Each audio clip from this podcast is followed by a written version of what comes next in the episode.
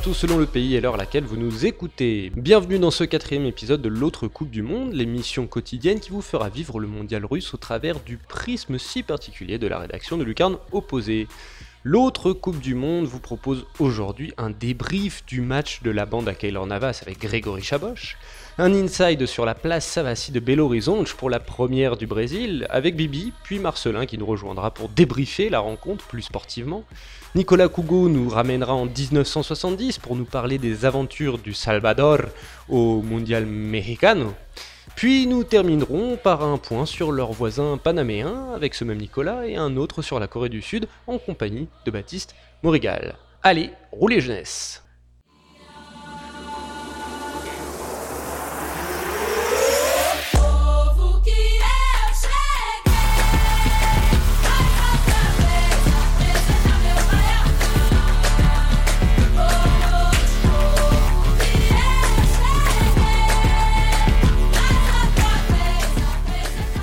Avant de filer voir si notre Tico Cisarois ne rage pas trop sur la défaite de ses protégés, un petit mot sur le baptême du Mexique qui a débuté sa Coupe du Monde par un exploit face aux champions du monde en titre, les Allemands. Et ouais, la bande d'Osorio a très bien joué le coup contre des Allemands en panne d'inspiration passé les 25 mètres, en plaçant des contre-attaques supersoniques dont une a fini par faire mouche grâce à Erwin Lozano. Brillant.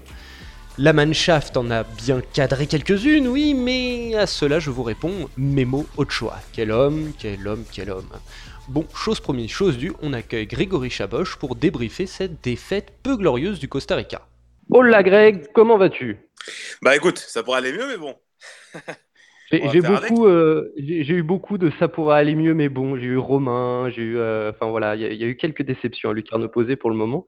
Euh, bah écoute, on va, on va, on va revenir sur ce match, cette défaite du Costa Rica contre la Serbie, un but à zéro. Chers auditeurs, je vous préviens, si vous entendez des trompettes et des klaxons derrière moi, c'est normal. On est à 4 heures du premier match du Brésil chez moi. Je vous avais dit que l'ambiance était un petit peu timorée. Et eh ben, faut croire que c'est déjà passé. Hein. Ça, y commence à, ça commence à monter tout doucement à Belo Horizonte. Euh, revenons-en à nos Ticos, bah, qui sont dans le même groupe, euh, d'ailleurs. Oui. Euh, alors, défaite à 1-0 avec un, des bah. Ticos qui ont été un petit peu pris à leur propre jeu. Ouais, bah c'est surtout que, que pour la Coupe du Monde, c'est déjà fini pour moi hein, et pour mes ticos, hein, parce que ça, la, tâche s'annonce très très dure. Il va falloir prendre au minimum un point contre, contre le Brésil et, prendre les trois points contre la Suisse si tu vas avoir une petite chance de te qualifier. Donc euh, ça m'étonnerait que, que, ce scénario soit possible. Donc euh, à mon avis, euh, le Costa Rica est déjà éliminé de cette, cette Coupe du Monde 2018 parce que malgré tout, la Serbie était l'équipe la moins forte de ce la moins, la, moins forte euh, des, des, trois adversaires du Costa Rica. Et, le Costa Rica s'est incliné 1-0.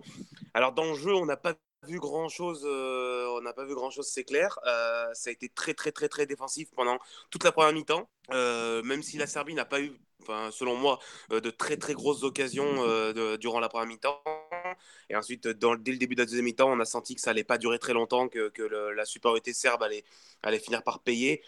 Et c'est ce, qui, ce qui ressort un peu en après-match, c'est une réaction de, de, David Guzman, si je ne dis pas de bêtises, euh, le milieu de terrain costaricien, qui, qui dit c'est c'est rageant, c'est un peu une honte de, de perdre sur un match, euh, de, de, perdre un match sur, sur, sur, un but pris sur coup de pied arrêté. C'est très dommage parce que du coup, ça leur donne de, de très gros regrets. Euh, ensuite, ils ont essayé de poser le jeu de la 60e jusqu'à la fin du match, euh, du but euh, encaissé jusqu'à la fin du match. Malheureusement, euh, ça, ça, n'est pas passé, hein, évidemment. Tu peux pas jouer un match 30 minutes seulement et, et, et, au moins prendre un point, c'est pas possible. Donc la Serbie mérite les trois points. Après, c'est encore une fois beaucoup de regrets pour le Costa Rica, mais comme on le disait en off tout à l'heure, Simon, c'est très dur. Tu peux pas, tu peux pas être moyen euh, pendant, euh, pendant 8-9 mois et venir à la Coupe du Monde et, être tout de suite bon. Euh, tu, tu, tu l'as vu par exemple sur certains, certains, certains joueurs. Certains joueurs ont été en, en, en, forme. Je pense notamment à Bolaños qui était blessé avant la Coupe du Monde. Il vient, il joue aucun match de préparation. Il rentre. J'ai trouvé son entrée très bonne. Brian Ruiz a été plutôt bon selon moi, mais après derrière, derrière c'est voilà, c'est très moyen quoi. Oviedo et pas Oviedo. D'autant plus, d'autant plus D'autant plus qu'on a bien vu, enfin, on sentait bien que le Costa Rica était, euh, était capable de, de, bien mieux, euh, de, bien mieux que ça. Et euh, comment, quelles ont été les réactions après cette défaite, peut-être de la part des joueurs, et puis aussi dans, dans la presse, peut-être que tu as vu déjà sur Twitter des réactions du, du, des Costaricains? Tiens, pardon. Bah, au, pays, on lance déjà des hashtags pour, euh, pour se séparer de Oscar Ramirez, le sélectionneur. Ça, c'était une évidence, puisqu'on savait déjà qu'il était euh, pas très apprécié de la part euh, des, supporters, costariciens. Donc là, forcément, cette défaite contre la Serbie va pas lui, va pas lui faciliter la tâche. Après, c'est beaucoup de déceptions. Beaucoup de déceptions de partout, parce que, les costariciens restent sur le souvenir, encore une fois, de 2014. Et comme d'ailleurs tout, tout, tout le monde et tous les suiveurs de la Coupe du Monde, tout le monde reste un peu sur ce qu'ils ont vu du Costa Rica en 2014. Et du coup, bah, là, tu perds le premier match, ça commence déjà à faire mal. Euh, tu vas ensuite euh, affronter le Brésil mercredi prochain, non, euh, vendredi, pardon. ça va être très, très, très, très, très compliqué. On sait que le Brésil est, un favori de, cette compétition, donc prendre un point, ça serait un miracle déjà. Donc voilà, tu, tu, tu commences un peu déjà malheureusement à préparer le retour à, à San José. Ça va être coton, comme tu l'as dit, ça va être euh, fort, euh, fort euh, coton.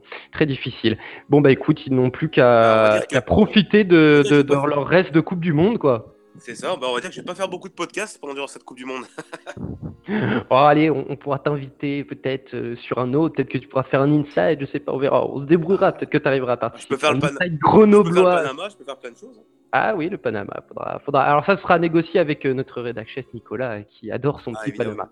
Bon bah écoute, je te remercie. Ouais. Bah écoute, je te remercie euh, Grégory ah, et puis, puis, puis, on se voit mercredi après le match du Brésil contre le Brésil. Merci à vous. Ça roule. Ciao ciao. Match. match au Brésil. et oui, le Brésil donc prochain adversaire du Costa Rica qui a partagé les points face à la Suisse un match que l'on a vécu pleinement du côté de Belo Horizonte, et direction donc le Minas Gerais pour revivre l'entrée des Auriverges dans cette Coupe du Monde.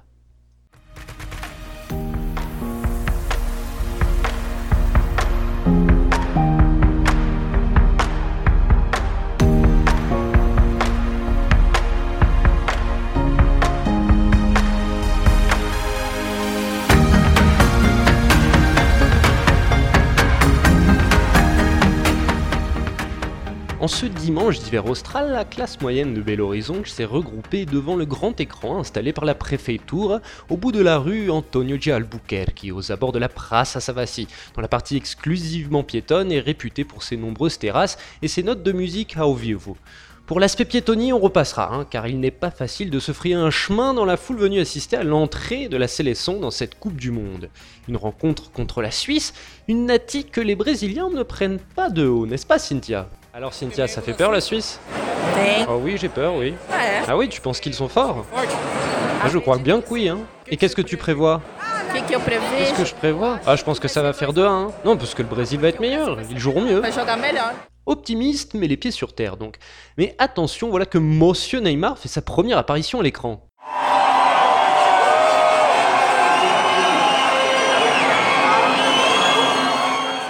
Voilà de quoi faire monter la température avant un hymne, chanter un petit peu timidement, il est vrai, le stress sans doute.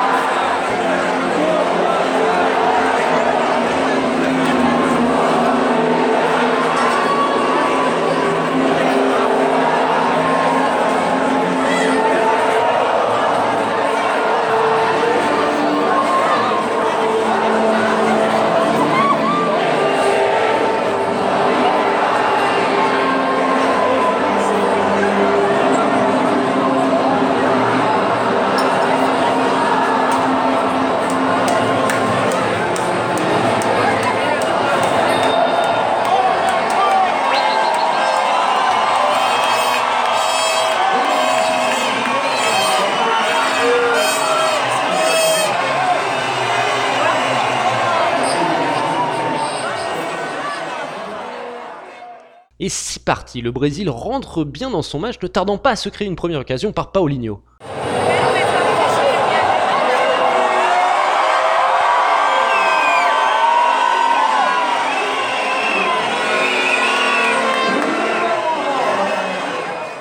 c'est pas passé loin. Les Verge ne relâchent pas la pression pour autant. Un centre dans la surface, c'est dégagé de la tête, mais Philippe Coutinho récupère et.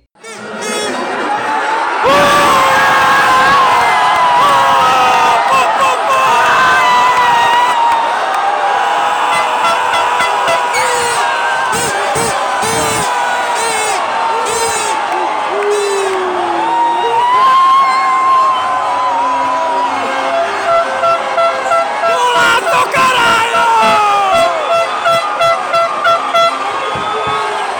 voilà, le compteur but des Brésiliens est ouvert, mais la Suisse n'a pas dit son dernier mot et parvient à égaliser au retour des vestiaires, installant le doute dans les cabezas de la sélection. Commence alors une longue phase d'angoisse parsemée d'espoir, comme cette incursion de Gabriel Jesus dans la surface. Penalty, oui, non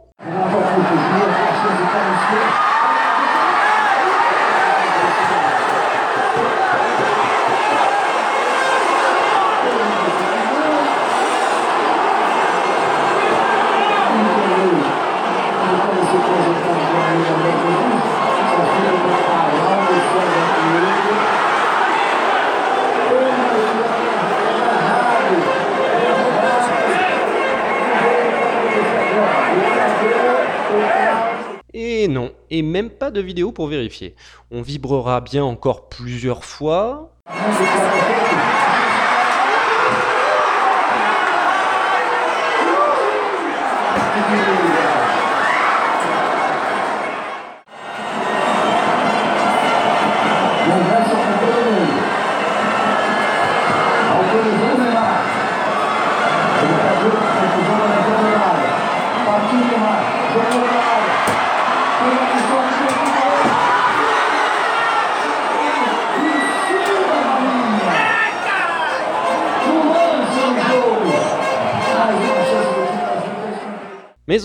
Le score en restera là, un partout, et puis c'est tout. La déception l'emporte largement sur la colère, enfin pas pour tout le monde. Notre ami Rika, que nos fidèles lecteurs ont déjà rencontré dans les pages de notre premier magazine, n'est pas si mécontent que ça.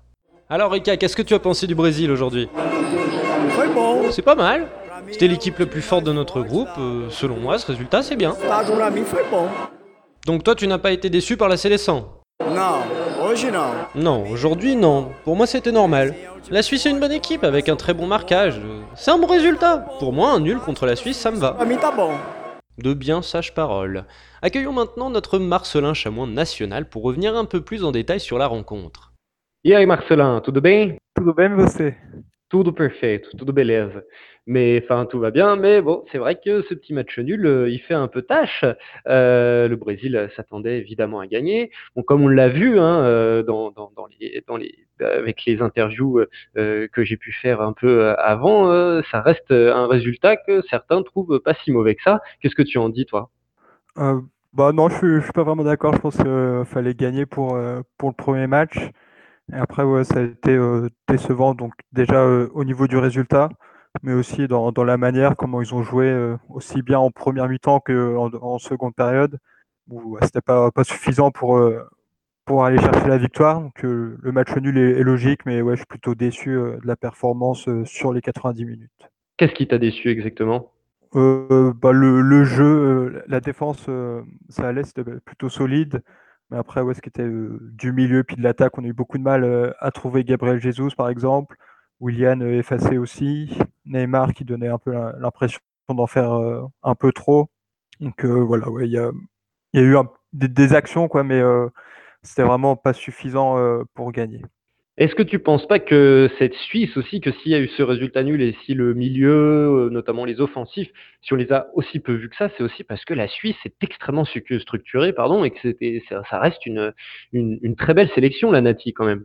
Aussi, c'est vrai qu'ils euh, bah, ont fait un, un très bon match.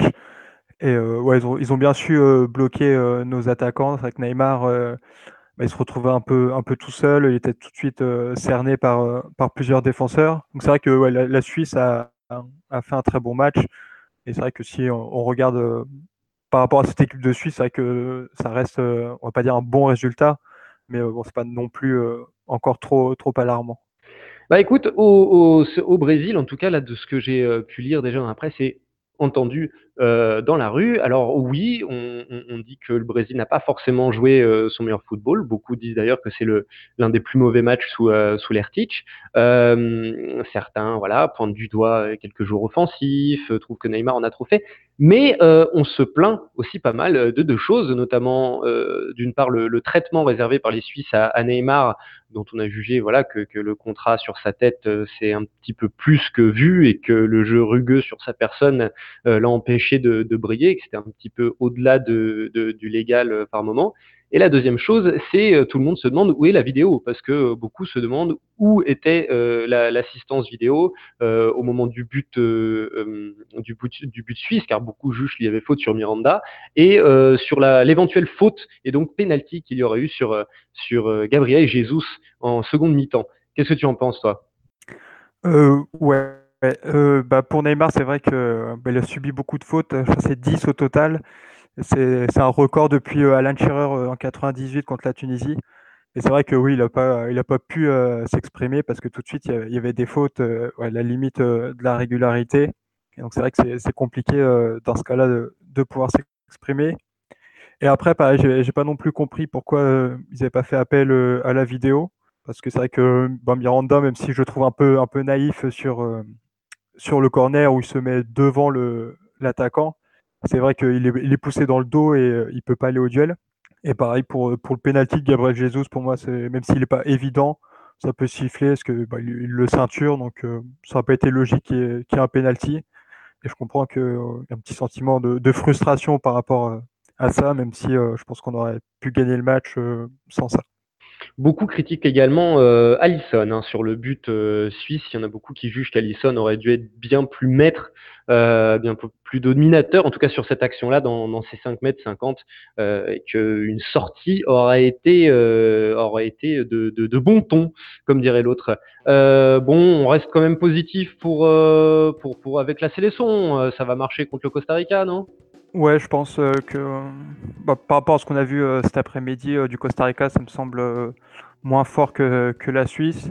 Donc, bon, on verra. Mais ouais, je pense que il y a moyen d'aller chercher une victoire et de, se rassurer un petit peu, parce que c'est vrai que bah, commencer par un match nul avec, avec la Coupe du Monde précédente, c'est pas la meilleure façon de se mettre en confiance. Mais ouais, pour le match contre le Costa Rica, ça devrait être mieux. Très bien. Et eh ben écoute, merci Mercelin. Et puis on se retrouve, on se retrouve euh, là pour bah, justement pour ce match contre le, Costa Rica pour faire un petit euh, brief, puis un petit débrief. Euh, je te dis à la prochaine alors. Ça marche à la prochaine. Que d'émotions, que d'émotions. D'ailleurs des émotions, l'équipe du Salvador 1970, on a également vécu un paquet lors de la Coupe du Monde mexicaine. Nicolas Cougo nous raconte leurs péripéties dans son histoire du jour.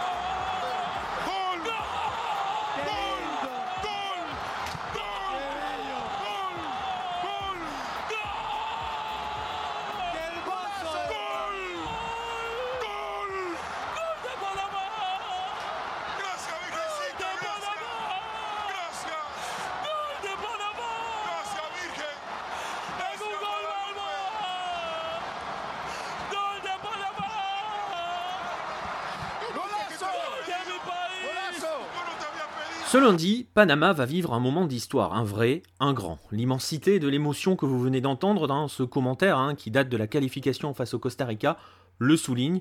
Il faut dire que se qualifier pour une Coupe du Monde quand on est un pays issu de la CONCACAF, une zone jusqu'ici totalement écrasée par le Mexique, les USA et le Costa Rica, relève souvent du miracle étant donné que trois places seulement sont accordées édition. Cette joie, ils étaient ainsi très peu à l'avoir connue, surtout que pendant longtemps, une seule place était accordée à la zone. Et pour une nation centro-américaine, vous imaginez donc que l'affaire était encore plus difficile. Cet exploit, le tout premier à l'avoir réalisé, c'est le Salvador, au terme d'un parcours qui a laissé des traces très importantes dans la grande histoire, l'histoire humaine, pas seulement l'histoire du football. Nous sommes en 1969, et le Mexique étant déjà en qualifié, puisque pays organisateur de la prochaine Coupe du Monde, les autres nations habituées à vivre jusqu'ici dans son ombre sentent alors que l'occasion est parfaite. Les qualifications vont se jouer avec de nombreux ambitieux aux dents longues comme Trinidad et Tobago, Haïti, le Honduras ou encore donc le Salvador.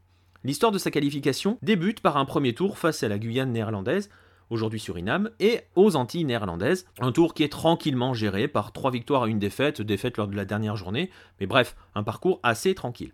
Place donc à la demi-finale, celle qui va laisser et qui va venir percuter la grande histoire, la demi-finale qui l'oppose au voisin hondurien. Il faut dire que le contexte de l'époque est assez particulier puisque les États-Unis voulaient alors freiner l'expansion de la révolution cubaine en Amérique centrale et ont donc développé un marché commun avec cette zone qui profite davantage au petit Salvador, petit par la taille, qui est plus industrialisé que le grand Honduras, grand, vous l'aurez compris, par la taille. Et le Honduras a du mal à suivre.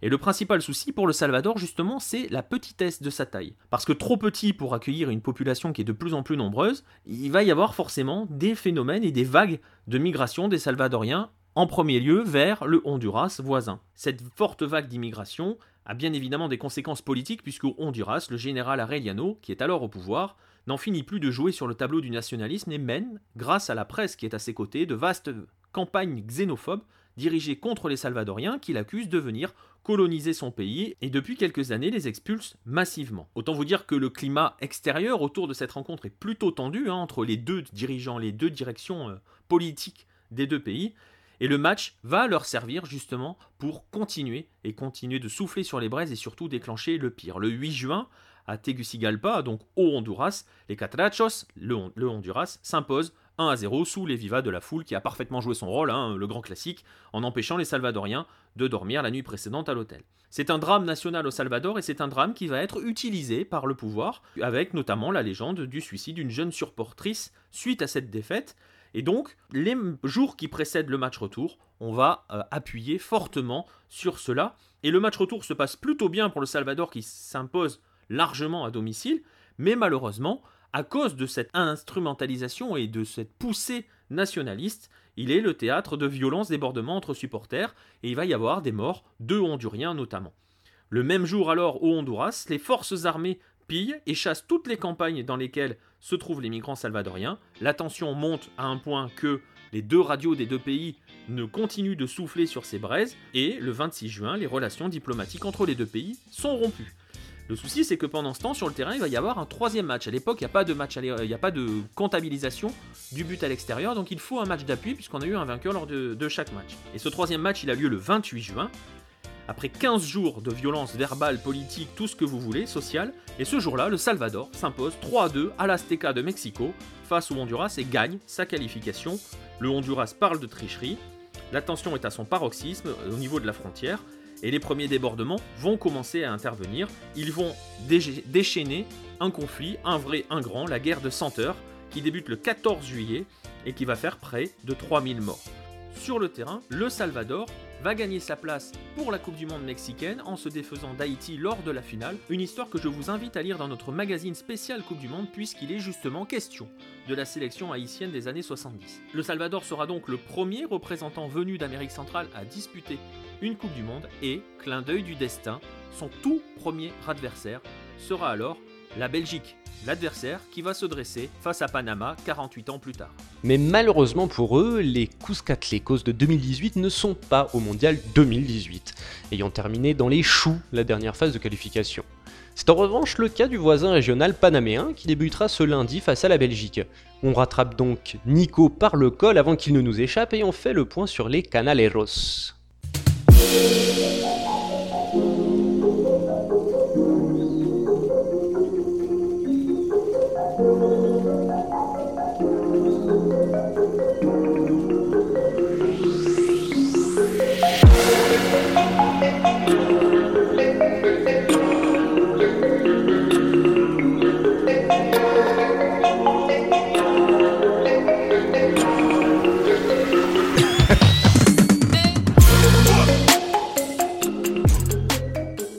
Nico, comment vas-tu?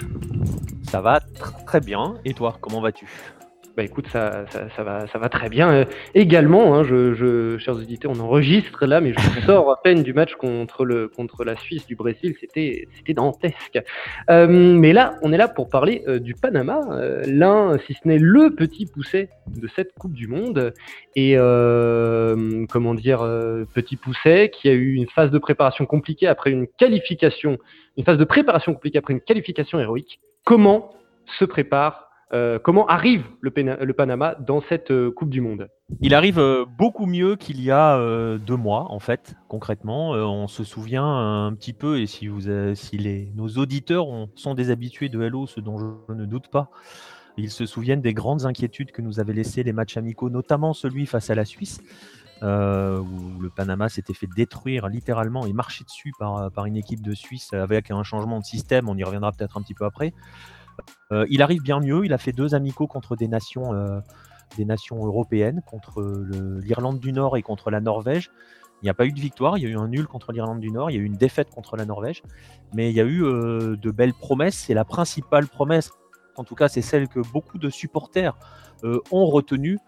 c'est que Panama s'est remis dans le bon sens, s'est remis dans ce qu'il sait faire, c'est-à-dire essayer de proposer du jeu, essayer de jouer un football euh, qui lui a permis d'a- d'arriver à cette, Coupe du Monde euh, fait de, de jeux techniques euh, et ne pas se contenter de faire ce qu'il a tenté de faire en mars-avril, à savoir euh, garer le bus et euh, espérer un miracle. mais, euh, ça va quand même être coton, puisque l'entrée de, ce Panama va se faire euh, contre la Belgique. Alors, ils vont tenter, mais est-ce que c'est pas un petit peu euh, trop gros comme boss euh, d'entrée de jeux vidéo, euh, la Belgique? Ouais, c'est clair qu'ils se prennent le, bo- le boss de fin d'entrée. Euh, c'est un peu, c'est peu. D'ailleurs, euh, le, le- le sélectionneur, hein, Dario Gomez, euh, l'a dit en conférence de presse. Et, il n'a pas fait semblant. hein. il a clairement, pour lui, il a dit que la Belgique c'était supérieur à l'Argentine. Donc au moins comme ça, c'est réglé. Oui, ils prennent un très très gros morceau. On a vu en plus la Belgique rouler sur le Costa Rica sur le dernier amical. Oui, ça va être compliqué. On le sait que ça va être compliqué. Maintenant, il faut que Panama, on a vu Panama à la Copa América Centenario. Alors pareil, ils n'ont pas, ils pas gagné, mais on les a vus bousculer le Chili. Euh, ça s'était fini, ça, avait donné un super match. hein. ça s'était, fini à 4-2 pour le Chili. Mais euh, je pense, enfin, je suis pas dans, la- dans la tête de, Gomez, mais euh, je pense que voilà, il a, il a dit aussi en conférence de presse que l'objectif c'était que, bah, en gros, de, que Panama sorte la tête haute et euh, en gros d'être la fierté du, pays. Je pense que l'objectif c'est de bousculer la Belgique. Ils y vont pas pour, euh, pour gagner. D'ailleurs, c'était assez amusant parce que si je reviens encore sur cette conférence de presse, euh, il y a des journalistes qui ont demandé à Dario Gomez, si, à Hernan Dario Gomez, ce qu'il ferait euh, si Panama se qualifiait, chose qu'on pense totalement improbable. hein. Mais bon, on ne sait jamais. hein. Cette Coupe du Monde, elle, risque d'être folle, donc on ne sait jamais. Euh, lui, il a clairement annoncé bah, si on va en huitième, je me fais deux bouteilles de vodka à moi tout seul, donc il n'y croit pas des masses. hein. Mais voilà, s'ils peuvent déjà bousculer la Belgique, euh, je pense qu'ils seront déjà extrêmement fiers d'eux. Et écoute, euh, je ne vais pas te dire qu'ils ont les armes pour battre la Belgique, ils ont des armes pour les embêter. Très bien. Et du coup, euh, en, en- au pays, au Panama, euh, dans la presse et, et dans le public panaméen, comment on voit cette entrée dans la compétition? Avec beaucoup de fierté et bah, ça reprend un petit peu ce que je disais au tout début, avec un peu moins d'inquiétude, beaucoup moins d'inquiétude que euh, après les matchs amicaux de, de fin mars, euh, parce que les voilà les dernières performances ont, ont rassuré et l'état de forme des joueurs a rassuré aussi, parce qu'on se souvient aussi que dans ces amicaux du mois de mars, et je vais prendre l'exemple que l'on prend tout le temps, mais il est, il est parlant, euh, Roman Torres euh, avait fait beaucoup parler de lui dans la presse euh, son état de forme avait fait beaucoup parler de lui. Ça faisait aussi beaucoup parler de, lui en, MLS. hein. on pourra en discuter à, à l'occasion avec nos amis de Culture Soccer, mais, mais voilà, il, avait du poids.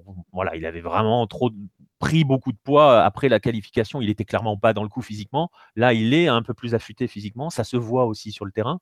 Donc euh, Écoute, la presse, elle attend, elle attend de vivre un grand moment de fierté. Le public euh, panaméen, on a vu des supporters après le dernier match amicaux, ils seront pas, ils seront pas 40 000 comme les Péruviens forcément, mais ils seront, il, y en aura quelques-uns. Euh, eux, leur objectif, c'est de marquer un but, de célébrer un but dans cette Coupe du Monde. Pour les supporters, si leur équipe marque un but, euh, c'est gagné quoi. Donc, euh, tu vois, c'est vraiment une grande impatience parce que ils sont pas, ils savent, hein. ils savent que euh, quand tu es dans un groupe avec la Belgique et l'Angleterre, euh, Voilà quoi. Je parle pas de la Tunisie, mais tu sais que tu peux pas viser les deux premières places. Ils sont- Compliqué. ils- ils- ouais, ils sont pas fous. hein. Bah écoute, j'ai envie de dire qu'au final, le Panama, euh, ce que ça m'inspire, c'est qu'ils ils représentent, ils incarnent totalement l'esprit festif de la Coupe du Monde au final. Parce que, voilà, comme tu l'as dit, c'est une petite équipe qui vient en toute humilité juste pour vibrer. Voilà, il n'y a pas plus de. Il y a une petite ambition sportive forcément, mais l'ambition première, c'est de vibrer. Et je trouve ça très beau. Je trouve ça très beau. Ouais, bah, bah, quand tu arrives sur le terrain, tu n'arrives pas non plus pour perdre un match. Mais ce que tu dis sur l'aspect festif, d'ailleurs, Hernan Dario Gomez l'a bien dit. Il a parlé à ses joueurs, il leur a dit qu'il faut garder euh, l'allegria de la qualification, tu vois. Donc il faut rester dans cela. Mais aussi, il avait imposé à ses joueurs une vraie discipline, surtout euh, après le mois de mars, en leur disant attention les gars, attention, il faut euh, physiquement être là, il faut psychologiquement être là. Et euh, s'il a fallu être à 200%, je reprends ces mots, s'il a fallu à 200% pour se qualifier, là, à la Coupe du Monde, pour euh, représenter dignement Panama, il, faut être, il va falloir être à 300%. Voilà. Donc, mais Il va falloir muscler ton jeu, Robert. Ouais, c'est ça. Mais il faut garder, garder cette joie et cette, cette euphorie de la qualification. Et c'est exactement ça. Ils y vont pour maintenir cette, cette euphorie. Et, et c'est frais et c'est ça peut en faire un danger. Ils peuvent embêter.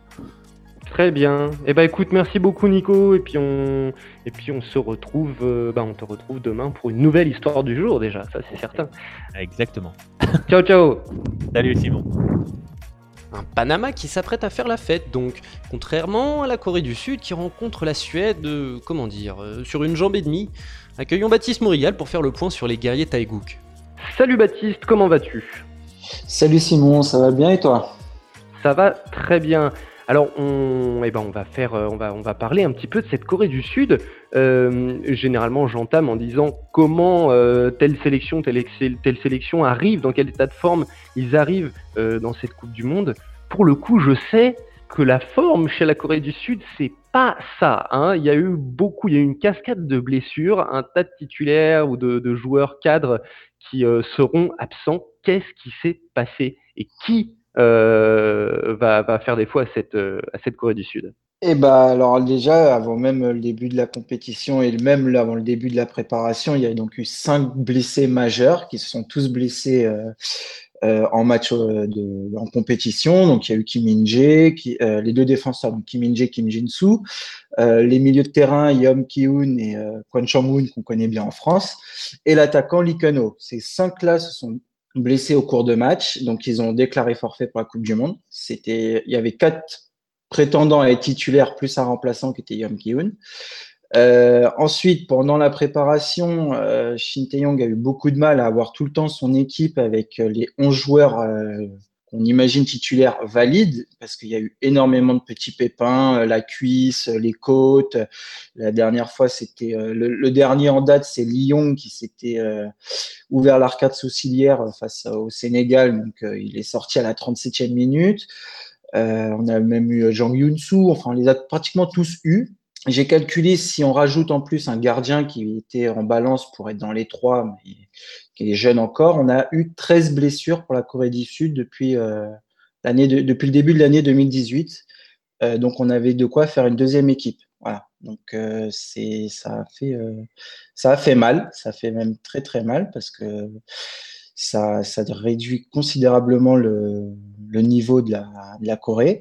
Et en plus, la préparation pré-Coupe du Monde, là, les quatre matchs qu'ils ont fait, euh, on a, il n'y a qu'une victoire face au Honduras qui, franchement, euh, le match ne servait pas grand-chose. Honduras n'a même pas essayé de jouer au foot. Donc, euh, une victoire de 0, euh, ou même après le match, euh, Ki Sung-yong a dit euh, ce match, il veut rien dire, on a gagné 2-0, mais en face, ils n'ont pas joué, donc euh, ça veut strictement rien dire, ça va pas nous servir.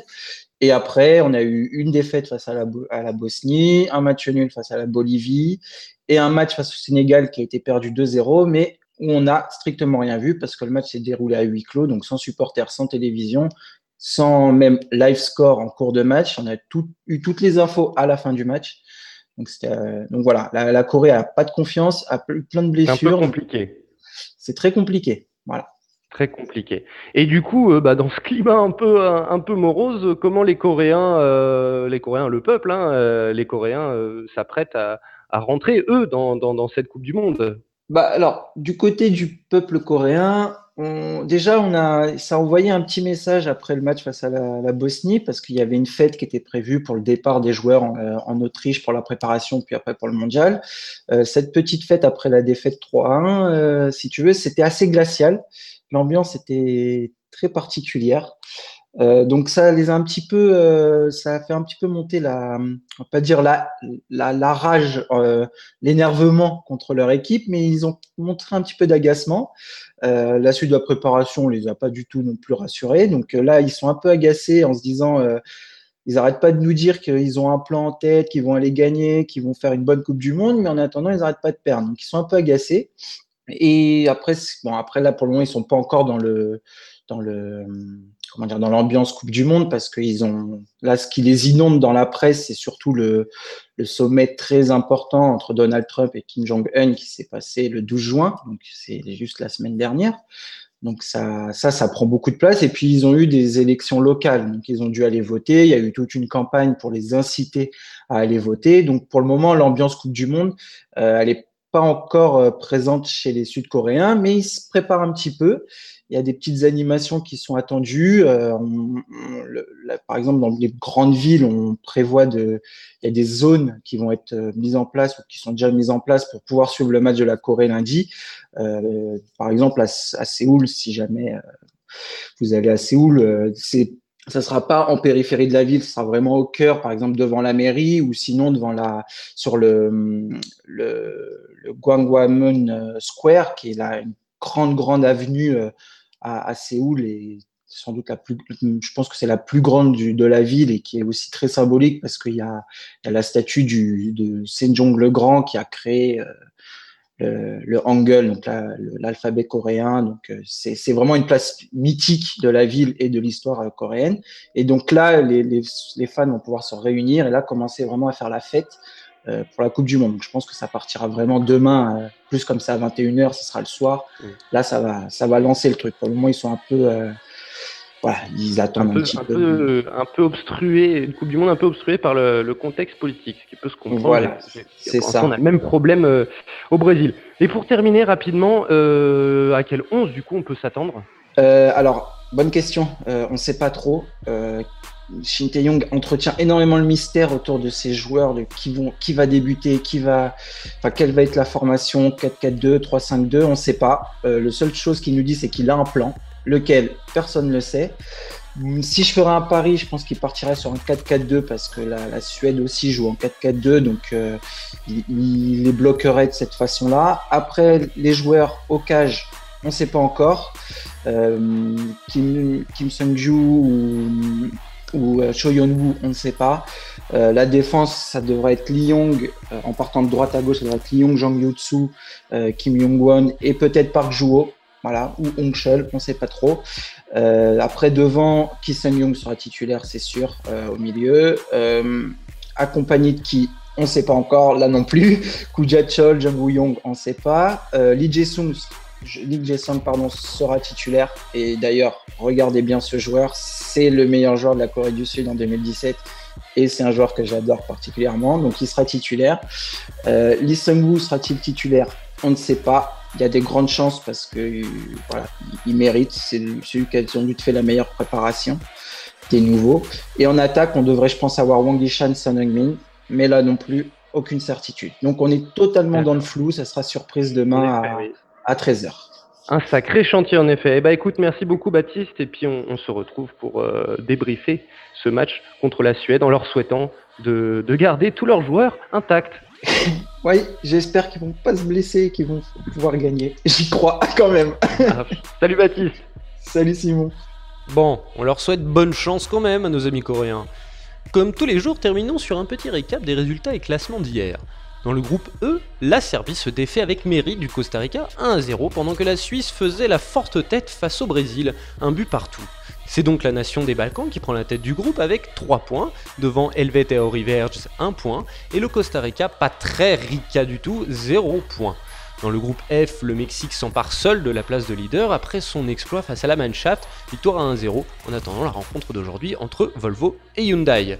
Merci à tous de nous avoir suivis pour ce quatrième épisode de l'autre Coupe du Monde. N'oubliez pas de venir nous solliciter sur les réseaux sociaux et aujourd'hui on se dit hasta luego sur la VO du goal de Lozano avec une narration pas dégueu de Lalo Luna. Quant à moi, je vous dis à demain pour une nouvelle journée de ce mondial russe. Salut les amis.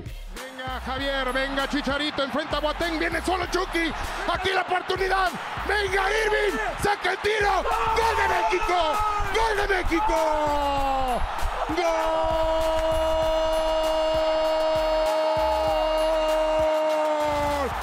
gol de Chucky,